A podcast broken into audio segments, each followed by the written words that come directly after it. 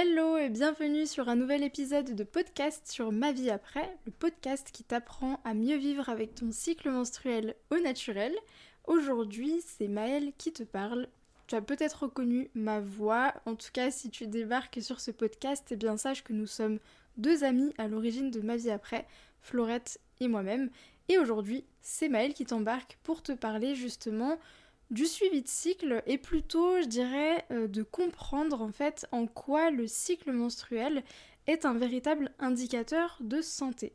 Donc on va développer un petit peu ce point-là parce que, euh, alors si tu ne le sais pas, j'exerce en tant que naturopathe dans le cadre de ma vie après et j'accompagne des femmes à mieux vivre avec leur cycle menstruel au naturel. Je les accompagne dans le cadre aussi de troubles du cycle, que ce soit dans la transition de l'arrêt de la pilule ou toute autre contraception hormonale, mais également euh, dans les troubles du cycle par la suite en fait quand on vit avec un cycle menstruel au naturel Parfois, on a des symptômes, des choses, des pathologies gynécologiques aussi euh, que l'on peut accompagner, notamment grâce à la naturopathie, en complément ou non euh, d'un traitement par exemple.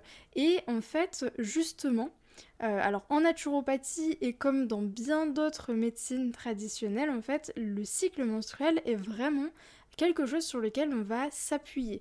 On va venir relever certains points, on va chercher à bien comprendre aussi comment il se déroule parce que ça va nous donner des indications sur certains déséquilibres potentiels ou justement pour venir euh, appuyer le fait que bah, tout se passe bien également.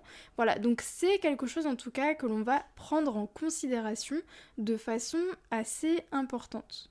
Alors comme je te l'ai mentionné, euh, du coup effectivement dans la médecine traditionnelle chinoise, dans l'Ayurveda qui est la médecine traditionnelle indienne, euh, on prend en considération du cycle menstruel. Ça va vraiment être quelque chose sur lequel on va poser des questions, euh, où on va chercher à avoir des informations.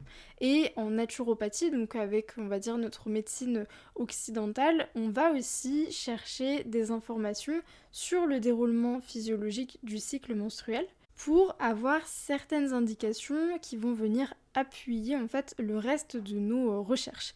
Parce que pour t'expliquer un petit peu comment ça se passe en fait quand on travaille bah, notamment en naturopathie, ce qui se passe c'est que lors de notre première séance, on fait ce qu'on appelle un bilan.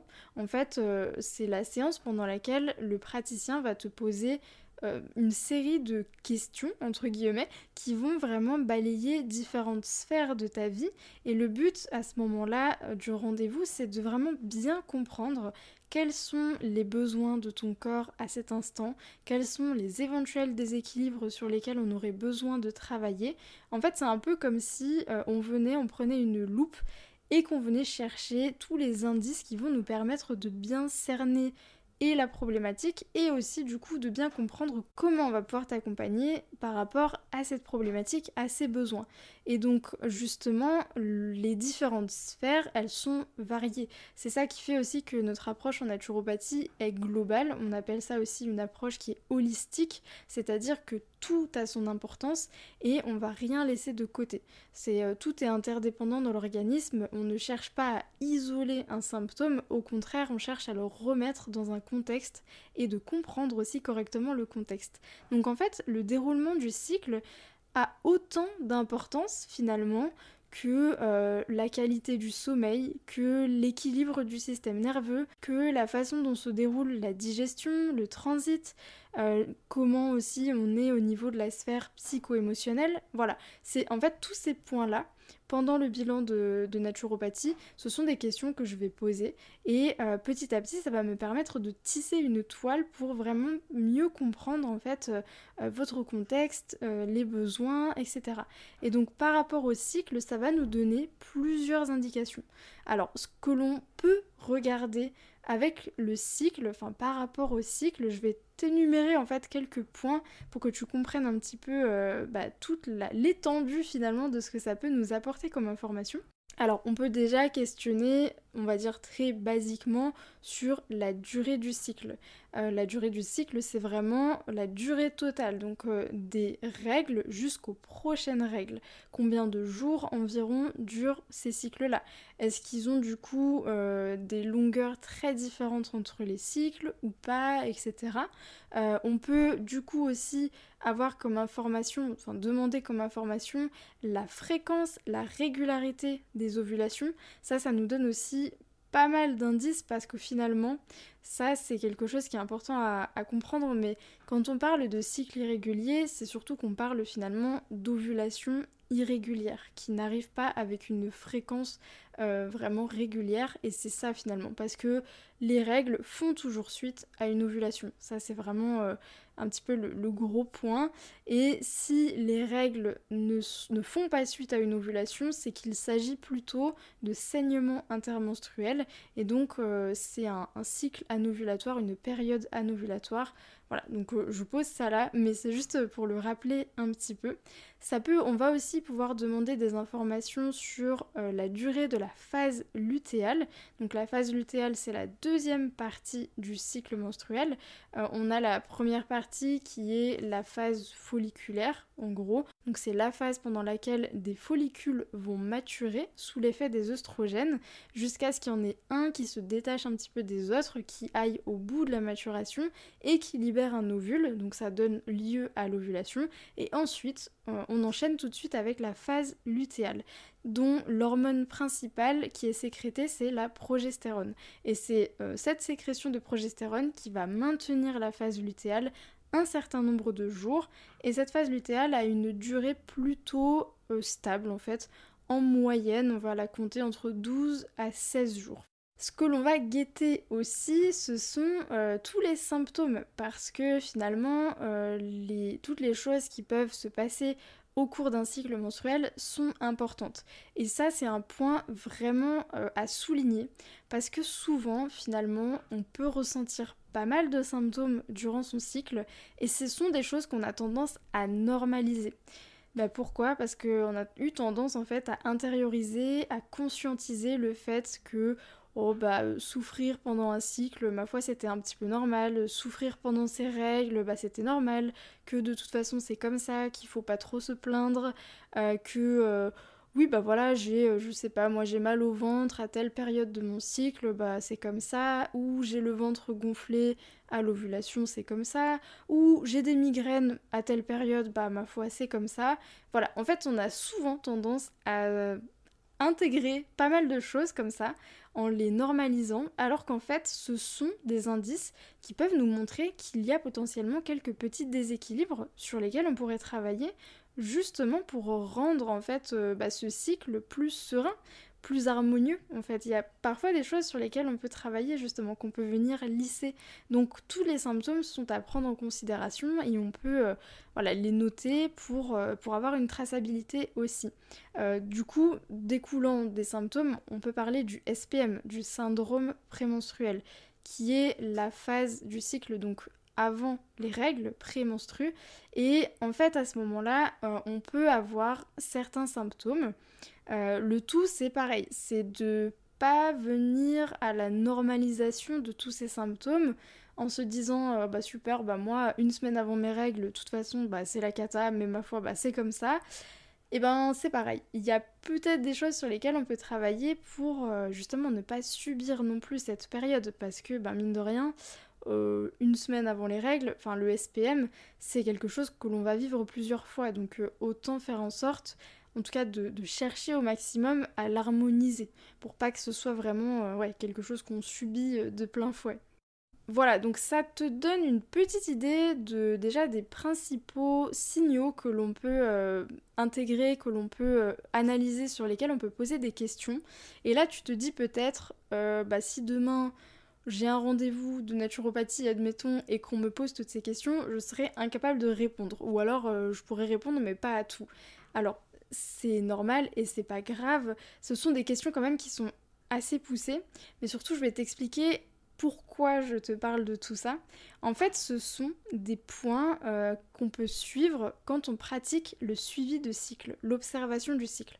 Alors, quand je parle d'observation du cycle, je parle vraiment de s'observer à titre de connaissance, de mieux comprendre ce qui se passe dans son corps, d'avoir une meilleure conscience du déroulement de son cycle, des différents signaux et éventuels symptômes euh, qui, traversent le cycle avec nous finalement, euh, mais pas à but de contraception.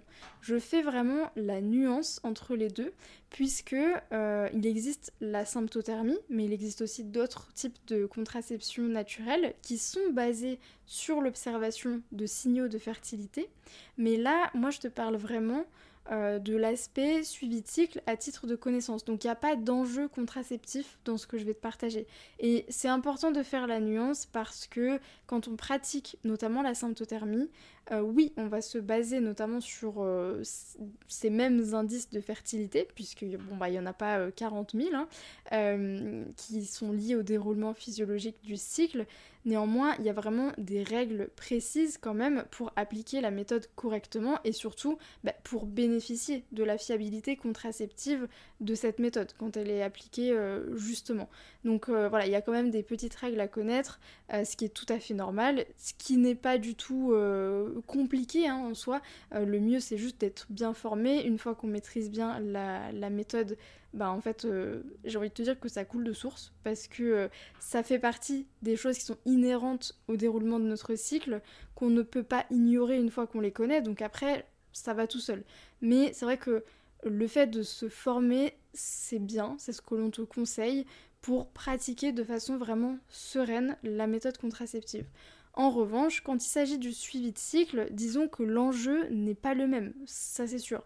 Parce que si jamais euh, t'as une erreur d'interprétation, si jamais tu le suis de façon vraiment moins assidue, ça n'aura pas de répercussion sur ta sécurité contraceptive. Là, on n'a pas les mêmes enjeux. Voilà, donc juste nuance euh, faite. Maintenant, je vais replonger justement dans cette, euh, cette notion d'observation du cycle et je vais te redétailler un petit peu les points que j'ai évoqués tout à l'heure.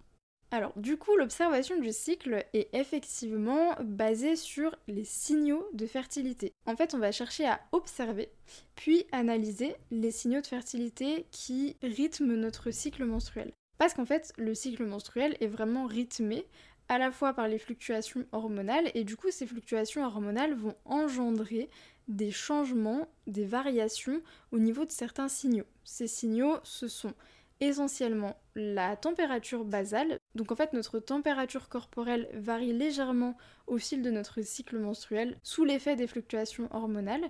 Et un autre indice aussi relativement important qui va varier selon nos fluctuations hormonales, c'est la glaire cervicale qui est produite du coup au niveau du col de l'utérus et euh, que l'on appelle aussi communément un peu bah, les pertes blanches en fait, ce qui tombe parfois au fond de la culotte justement. Donc ces signaux-là, on peut vraiment les observer de façon à chercher à interpréter finalement ce qui se passe au niveau du cycle. Et c'est ça qui est super intéressant, c'est que en fait quand tu as les bons outils, eh ben, tu peux vraiment comprendre ce qui se passe dans ton corps. Et ça c'est assez magique parce que justement tu ne vas pas subir ton cycle menstruel, tu vas déjà changer de vision et tu vas le regarder différemment, tu vas mieux le comprendre. Donc ces indices de fertilité, en les observant, on va notamment, euh, alors évidemment, avoir euh, des indications sur la durée du cycle. Bon, ça, j'ai envie de te dire, ça paraît assez euh, facile à comprendre, ok. Néanmoins, tu vas déjà pouvoir faire la différence entre des, vraies règles, comme je te le disais tout à l'heure, et des saignements intermenstruels. Pourquoi? Bah Parce que tu vas pouvoir savoir si ton ovulation est passée ou pas. Et c'est ça vraiment qui est super important. Au final, dans le cycle menstruel, on a souvent pensé que ben, tout était défini uniquement par les règles, parce que bah, ma foi c'est le, truc principal que l'on voit en général et qui est souvent je dirais associé finalement à des symptômes euh, bah, qui ne nous font pas très plaisir. Euh, et encore une fois, je ne les normalise pas, bien au contraire. Par contre, finalement, ce qui est très important au-delà des règles, eh ben, c'est surtout l'ovulation. Parce que tout tourne autour de cette ovulation. Si l'ovulation a lieu, alors on saura que dans les 12 à 16 jours suivants, on aura des vraies règles. Parce que la phase lutéale a une durée plutôt stable, comme je te l'ai évoqué, et du coup on sait que dans les 12 à 16 jours suivant une ovulation, on a les règles qui apparaissent. Donc détecter l'ovulation, c'est quand même un peu le Graal, c'est vraiment le must bah, de l'observation, c'est ça que l'on va rechercher et ça nous donne beaucoup d'informations. Donc l'observation de l'ovulation, c'est notamment via la prise de température et via l'analyse de la glaire cervicale. Alors je ne vais pas te détailler ici comment ça fonctionne. Hein. Ici, je te parle vraiment plutôt de, du, fin, de en quoi finalement euh, le, cycle menstruel et ses indicateurs euh, nous, servent d'un point de vue santé-accompagnement. Donc au-delà de la durée totale du cycle, ça nous donne effectivement une indication sur la durée de la phase lutéale et cette durée de la phase lutéale, en fait, peut nous donner certaines indications sur euh, le déséquilibre hormonal, s'il y en a un, s'il est présent parce que, euh, comme je te l'ai dit, elle est plutôt stable, donc entre 12 à 16 jours. Néanmoins, en arrêt pilule, surtout les premiers mois, il est assez fréquent que cette phase lutéale soit en dessous de 10 jours. Qu'est-ce que ça veut dire? Simplement, ça veut dire en gros que euh, la production de progestérone n'est pas forcément suffisante pour maintenir la phase lutéale suffisamment longtemps. Alors ça ne veut pas forcément dire qu'on n'a pas assez de progestérone. Ce qu'il faut toujours considérer, c'est que la progestérone, eh ben, ça se considère justement toujours en fonction du taux d'œstrogène. Et en fait, c'est le rapport entre les deux qui nous intéresse. Et en fait, du coup, en post-pilule, ce qui est assez fréquent, c'est qu'on ait euh, trop d'œstrogène. En fait, qu'on soit dans un rapport œstrogène-progestérone déséquilibré parce qu'on a une hyperœstrogénie. Et voilà, c'est un schéma euh, assez classique du post-pilule qui tend à se stabiliser bien sûr à mesure qu'on va retrouver un équilibre hormonal à mesure que les mois vont passer, mais euh, c'est assez fréquent. Du coup, ça peut faire en sorte, enfin ça peut amener plutôt à ce que la phase lutéale soit plus courte. Donc tu vois, ça c'est un indicateur quand même qui est intéressant parce que on arrive à un peu suivre euh, bah, l'avancement du corps et le comment il retrouve un petit peu son équilibre au naturel. c'est aussi un élément qui est très important et qui est assez intéressant à considérer quand on est dans le cadre d'un désir de grossesse. Tout simplement parce que cette durée de phase lutéale, pour qu'un ovule fécondé puisse s'implanter correctement au niveau de la muqueuse utérine, eh ben, il faut que la phase lutéale ait une durée quand même relativement optimale. En gros, si la phase lutéale est vraiment trop courte, euh, l'ovule fécondé n'aura pas le temps de s'implanter correctement. Donc euh, ce sont des choses, par exemple, justement dans le cadre d'un désir de grossesse, qu'on va considérer avec attention et sur lesquelles on va pouvoir chercher à travailler. Donc déjà, rien qu'ici, ça te donne une petite idée, finalement, bah, de en quoi le suivi de cycle, ça peut nous aider. Au-delà de ça, au niveau des symptômes, ça va être intéressant également parce qu'il y a pas mal de symptômes associés au déroulement du cycle qui peuvent aussi montrer un déséquilibre hormonal. Quand on a un SPM qui est trop marqué, qui est vraiment euh, violent, que en fait ça nous gâche la vie euh, à certaines phases du cycle, euh, que ça nous fait des symptômes physiques ou psycho-émotionnels, ce sont des choses qu'on va vraiment prendre en compte et sur lesquelles on sait qu'on va pouvoir travailler. Ça peut aussi résulter d'un déséquilibre entre les oestrogènes et la progestérone, notamment quand on a des symptômes de type rétention d'eau, ballonnement, euh, irritabilité, ce genre de choses qui sont finalement les symptômes, on va dire, assez fréquents du SPM. Euh, tout ça, ça peut résulter effectivement d'un déséquilibre hormonal de ce type-là. Donc ce sont des choses qu'on peut noter, qu'on peut considérer avec attention et ne pas juste se dire bah, que c'est normal, au contraire. Alors pour pousser un petit peu le truc, dans le suivi de cycle, au niveau de la prise de température, il y a aussi quelque chose qui peut euh, nous intéresser, c'est la moyenne de nos températures. Alors, euh, effectivement, au cours du cycle menstruel, je t'ai expliqué que la température varie. En fait, elle se détache un petit peu en faisant deux plateaux.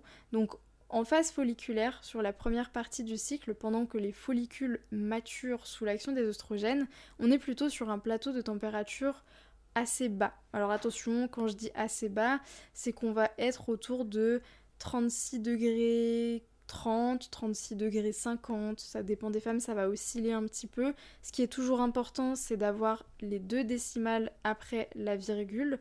Donc euh, c'est pour ça qu'il faut toujours un thermomètre à double décimale pour la précision. Donc euh, voilà, ça c'est euh, une petite précision mais qui est en fait très importante.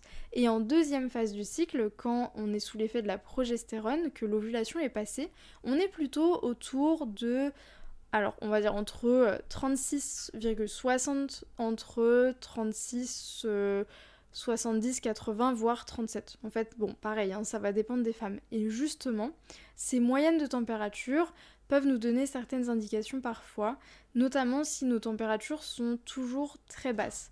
Quand nos températures basales est par exemple en première phase du cycle autour de 36, 20, 36, 30, voire moins, euh, ce sont des indications qui peuvent nous montrer par exemple euh, éventuellement, je mets des guillemets parce que ça ne suffit pas évidemment à poser quelconque diagnostic, mais éventuellement un métabolisme un peu ralenti, peut-être une hypothyroïdie, voilà.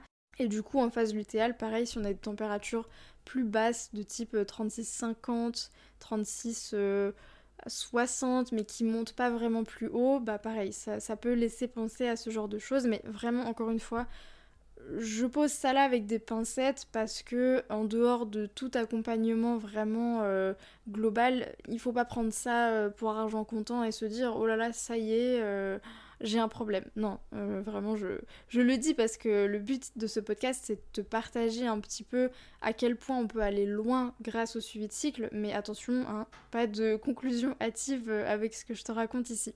Voilà, donc globalement, ça te donne vraiment un petit peu un aperçu de tout ce que l'on peut voir, entrevoir à travers le cycle menstruel, et c'est vraiment ultra intéressant.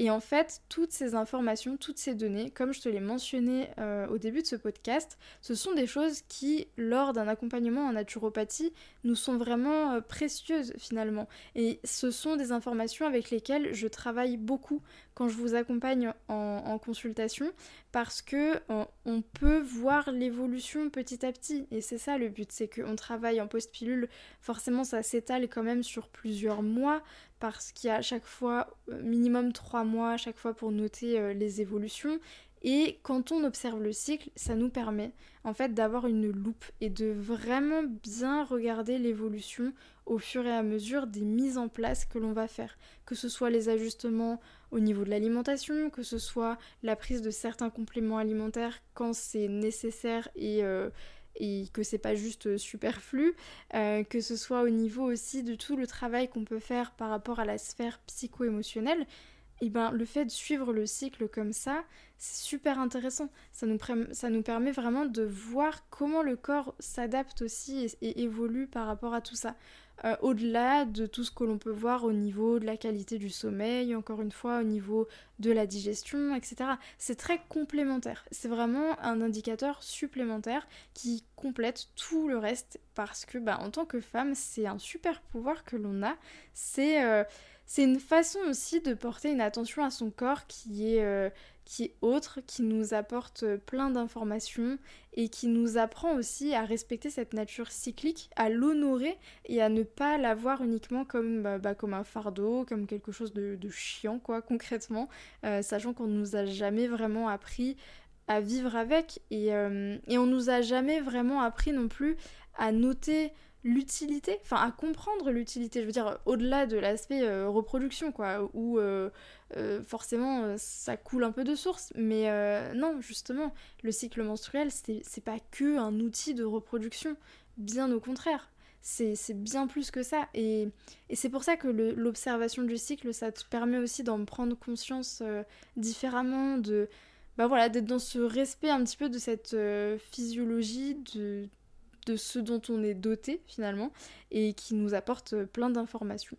Voilà, donc si jamais le suivi de cycle c'est quelque chose qui t'a interpellé dans ce que je t'ai raconté, ou même euh, si tu connaissais déjà un petit peu mais que tu veux aller plus loin et que tu veux apprendre finalement à le mettre en place dans ton quotidien, eh bien sache que l'on a créé un programme en ligne dans lequel on t'explique vraiment pas à pas comment tu vas pouvoir intégrer la prise de température à ton rythme sans frustration, avec quel thermomètre euh, adapté selon ta routine de vie, selon tes besoins? Comment, bien sûr, bah, comprendre les, les observations de température que tu vas pouvoir faire, comment analyser la glaire cervicale, savoir différencier les différentes textures, à quel moment le faire, tout ce qu'il faut savoir euh, vraiment par rapport à ces deux indices de fertilité principaux.